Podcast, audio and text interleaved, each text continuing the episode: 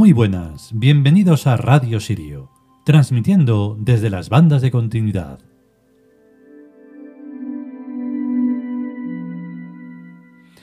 Bueno, parece que influye más de lo que pensaba un antipop que otro antipop, pero bueno, aquí estamos. Hoy toca un capítulo en el que, bueno, tiene cierta gracia.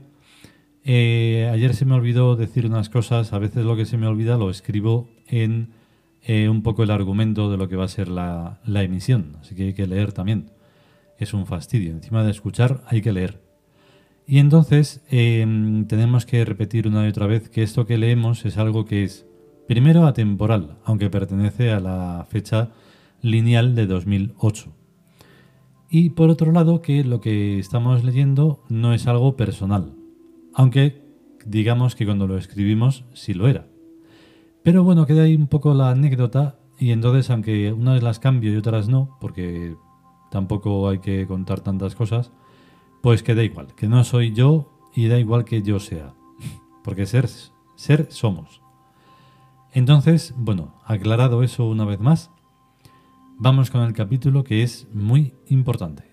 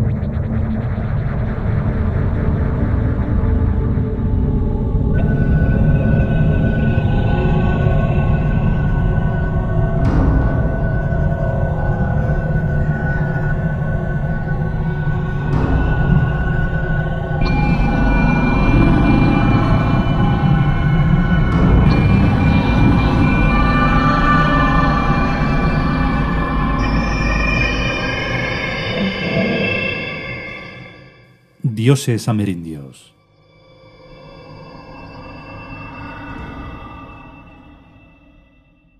Coatlicue.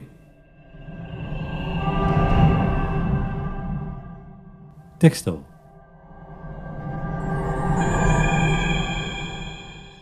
La de la falda de serpientes. En el panteón azteca, la madre de los dioses y de la tierra.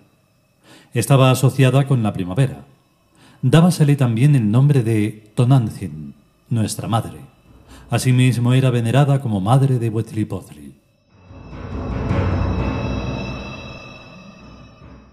Comentario. ¿Para qué emplear el pretérito imperfecto de indicativo si la diosa madre está y estará siempre en presente? Así que rectifico el texto. La de la falda de serpientes.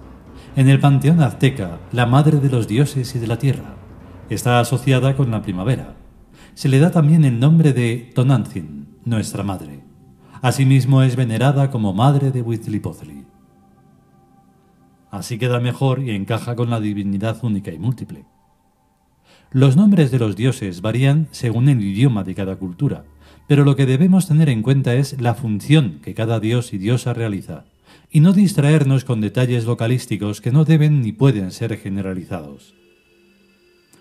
Coalt significa en idioma náhuatl serpiente y Cue significa falda, pero mi mamá pronunciaba kake, que en idioma uri significa empezar juntos o empecemos juntos o juntas, y juntaba las manos en oración. Si tenía claro o oscuro si su kake se refería a la diosa Coatlicue o a otro nombre de la diosa madre, no lo sé pero obviamente se refería a la diosa madre de todos los dioses. Nunca pronunció la palabra serpiente, sino a lo sumo decía ese bicho que se arrastra por el suelo. A mí me encanta el boacete en forma de cobra real de oro, pero la vez que me regalaron una cobra real disecada, mandé quemarla en un horno por la repugnancia asqueante que me produjo. Las diferentes culturas tienen estéticas diferentes, y no es bueno confundir a la estética con la ética, porque se pueden caer en muchas malévolas aberraciones. Los católicos y otros herejes pintan a los herejes con caras de feos y caras de malos en los libros escolares. Lutero, Calvino, Zwinglio y demás. No pueden estar dibujados más horrorosos ni infames para que las criaturitas los odien, sin saber ni siquiera lo que dijeron. Y eso es injusto y satánico. También y tan malo es el antropomorfismo que presupone que los dioses tienen padres y madres, cuando no es así, sino que los dioses son funciones psíquicas arquetípicas, que no son hijas de nadie, sino que tienen su razón de ser en sí mismas. Por ejemplo, una función psíquica es la memoria. ¿Y quiénes son el padre y la madre de la memoria? Nadie. Poéticamente se puede decir que Cons es hijo de Amón y de Mut, pero ni Mut se quedó preñada ni Amón la preñó, sino que lo de hijo de hay que tomarlo como una metáfora. El caso de Jesucristo, Hijo de Dios, nos hace preguntarnos, ¿dónde tiene Dios la colita? También está el asunto de Santa Ana, a la que en Sevilla la llaman la abuela de Dios, y con la misma regla de tres que en el concilio de Éfeso se llama a María Madre de Dios porque dio la luz según la carne al Verbo encarnado. Y Santa Ana es abuela de Dios porque dio a la luz según la carne la Virgen María, que es la Madre de Dios. Y San Joaquín es el abuelo de Dios. Y así podemos seguir con toda la parentela de Dios. La lógica es la lógica, ¿no? Bueno, pues la diosa Kake o Cuatlicue, que difícil es pronunciarlo, coño, no parió a todos los dioses ni se quedó preñada de nadie, sino que es una función arquetípica de la que se derivan las demás funciones arquetípicas.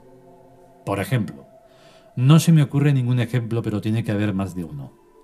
De la función memoria se deriva la función repetición, o sea, hacer lo mismo otra vez.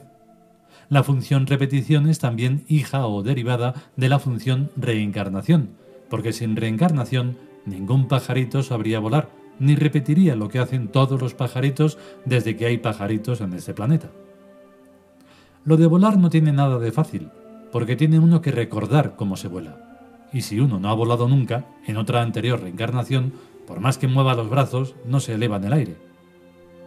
Nuestra madre, la diosa Kake, es también la diosa Isis, que es la nada, de la cual proceden todos los dioses, y todos los seres, por raros que sean. Aparentemente casi mejor sería que la nada o Isis o Kake o Coatlicue no diera a luz más que hijos buenos y maravillosos que se amaran fraternalmente unos a otros. Pero por lo visto eso es lo raro, siendo lo estadísticamente normal todo lo contrario. Y eso debe deberse a alguna razón. Tengo que pensarlo. Si todos los seres fuéramos buenos, fuéramos buenos, fuéramos buenos, la vida sería exclusivamente vegetal. Hay algunos vegetales que son venenosos, pero son venenosos para defenderse de los animales que quieren comérselos, y no son venenosos para los demás vegetales. Existen los líquenes. Los líquenes están formados por dos componentes u organismos, organismos duales, que viven en simbiosis. De una parte están las hifas, de un hongo que no puede producir su alimento micobionte o micosimbionte, y de otra las células del alga, gonidios, ficobionte o ficosimbionte o fotobionte, que alimenta al hongo. La función principal del hongo es proteger al alga. Copiado. Los líquenes son un buen ejemplo de cómo deberíamos ser todos los seres, o sea, simbióticos o simbiontes. Hay algunos animales que son simbióticos, como los pajaritos que les limpian los dientes a los hipopótamos, o quizás sea a los rinocerontes, y eso es lo que comen. Sin los pajaritos esos a los hipopótamos o a los rinocerontes se les caerían los dientes y las muelas podridos de caries, y se morirían, tras sufrir unos espantosos dolores de muelas. La simbiosis es la ley que nos impone nuestra Santísima Madre, la diosa Coatlicue, y mientras no la cumplamos iremos de mal en peor. Eso es seguro. Así que estos asuntos de las sucesivas reencarnaciones tienen por objeto y finalidad que nos vayamos acostumbrando a llevarnos cada vez mejor, entre nosotros y con los demás seres del mundo y del universo. Así que la razón por la que la nada no pare a hijos buenos y maravillosos es porque hacernos buenos y maravillosos es la obligación personal de cada ser que venimos a existir a este planeta. Hacernos buenos y maravillosos cuesta mucho trabajo, pero es un trabajo muy rentable y que da muy buenos resultados. Como es lógico y natural, hay que ser buenos guerreros y vencer al imposible, y cualesquiera que sean las formas malignas que vaya adoptando el imposible mediante sus hijos de puta. Los hijos de puta no son hijos de la diosa Coatlicue ni de la nada, cualquiera que sea su santo nombre, sino que todos los seres somos hijos de nosotros mismos, de nuestras obras, y los hijos de puta son hijos de puta porque lo que hacen no son más que putadas. Así que el mejor favor que se les puede hacer a los hijos de puta es hacerlos reencarnar, o sea, matarlos, para que en su siguiente reencarnación se lo piensen dos veces antes de hacernos algo malo.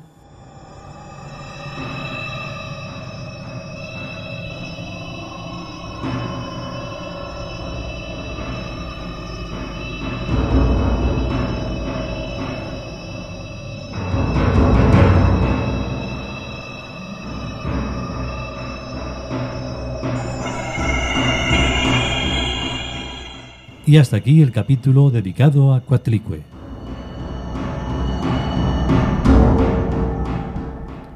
Y Coatlicue no es uno de los nombres que más eh, cuesta decir, porque anda que eh, a mí uno me causaba mucho era Chalchihuitlicue, porque hay unas T's y unas L's y unas cosas por ahí que es tremendo, igual que Huitzilopochtli. Eso es a base de decirlo, como todo. Bien, pues como hemos visto, eh, una clase magistral de lo que son y lo que hay que hacer con los hijos de puta. Claro que hay tantos que al final eso se quedaría solo la tierra con los vegetales. ¿eh? Eso estaría muy bien. Y, y, poder disfrutar de verdad de la vida. Disfrutarla, pero a pleno, a pleno rendimiento. No como ahora que disfrutarlo es sencillamente hacer el histérico, ruido, ensuciar y quejarse y ser víctima y ser torturador y ser mm, de todo, todo junto.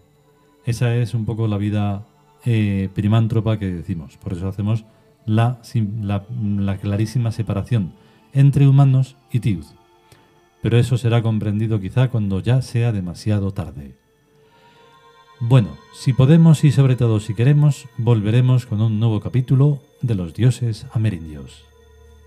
A estar bien. Hasta luego.